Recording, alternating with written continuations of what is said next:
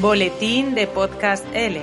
Las últimas novedades para profesores de español como lengua extranjera que sienten pasión por el podcasting.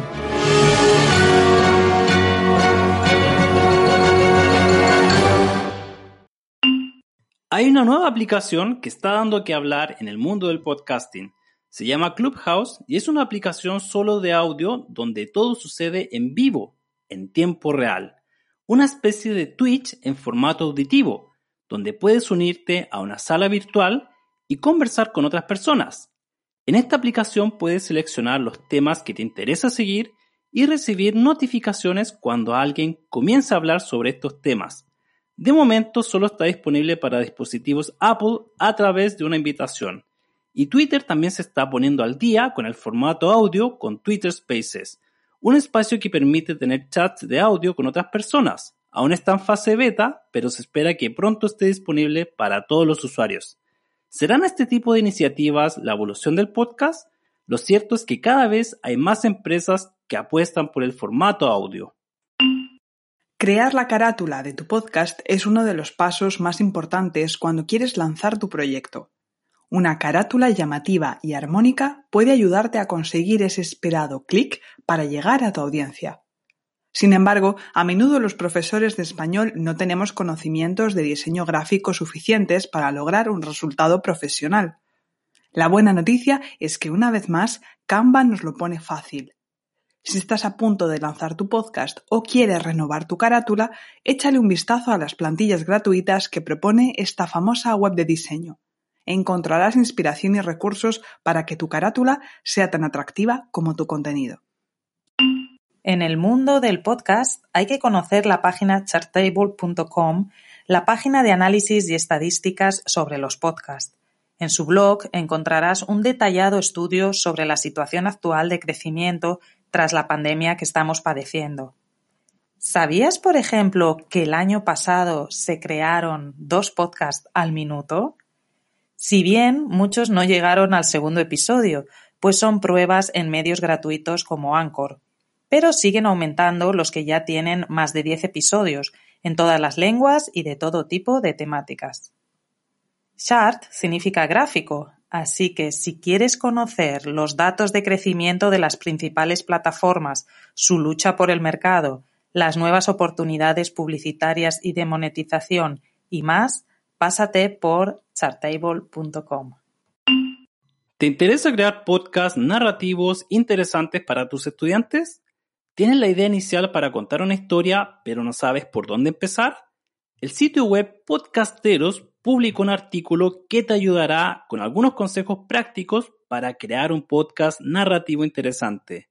El artículo se titula Cómo reconocer y armar una buena historia, donde se discute la importancia de crear un arco narrativo, con personajes interesantes, un conflicto en la historia, giros inesperados, entre otros elementos para poder generar intriga e interesar a los oyentes.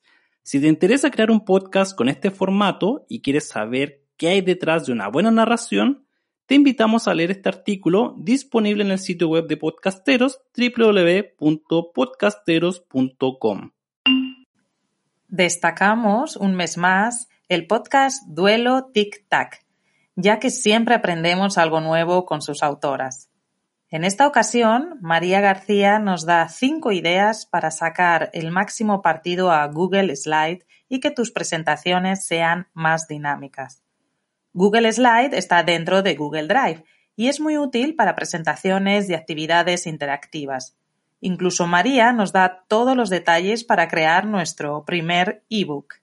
Para saber cómo editar vídeos de forma sencilla, trabajar con audio y notas de voz e incluso compartir presentaciones de otros programas a Google Slide, escucha su episodio número 8 o vete a su blog en ahoral.wordpress.com.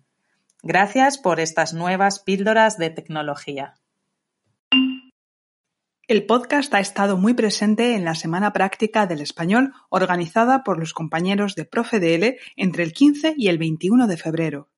Tanto Sergio Delgado como Marco Fierro han formado parte del equipo organizador de unas jornadas donde comienza a introducirse la aplicación del podcast a la enseñanza de español. Merichel Pérez compartió su propuesta didáctica con podcast para estudiantes adolescentes de niveles iniciales. Marco Fierro y Aitor Pisos presentaron los podcasts de Profe DL y sus guías didácticas para sacarles aún más provecho en vuestras clases.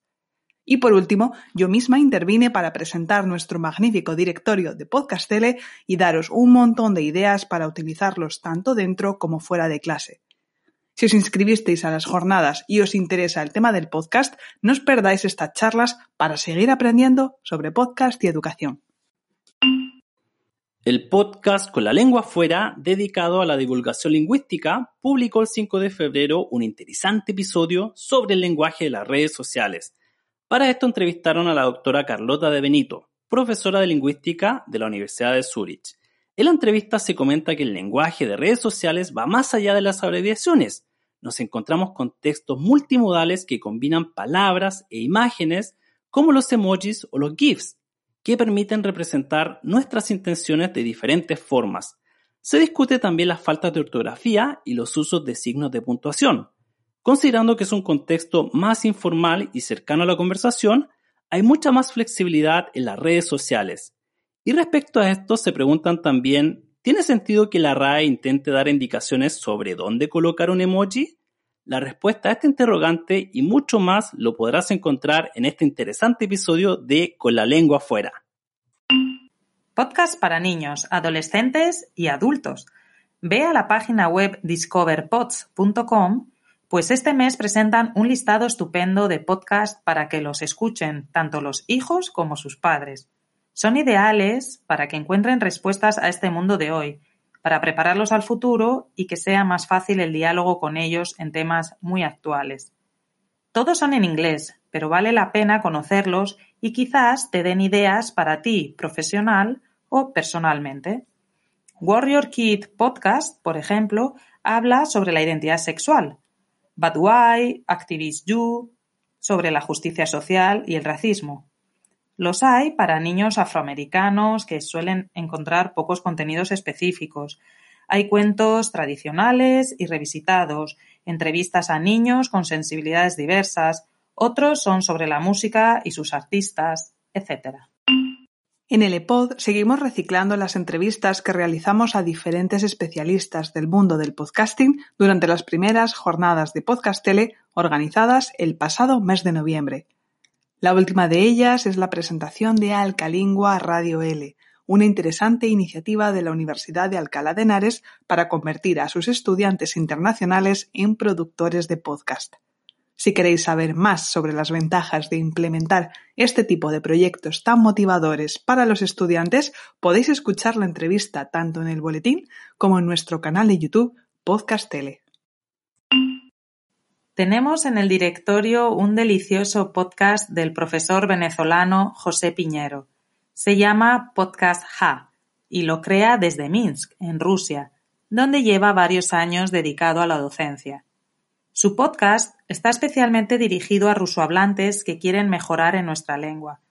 Todos los capítulos son en español con un toque de ruso. Suele dar unas píldoras del tema que está hablando, consejos, experiencias vitales y profesionales. Es activo en las redes sociales, ya que se comunica a través de ellas con sus oyentes. Lo encuentras como José Repetitor o Podcast Ja.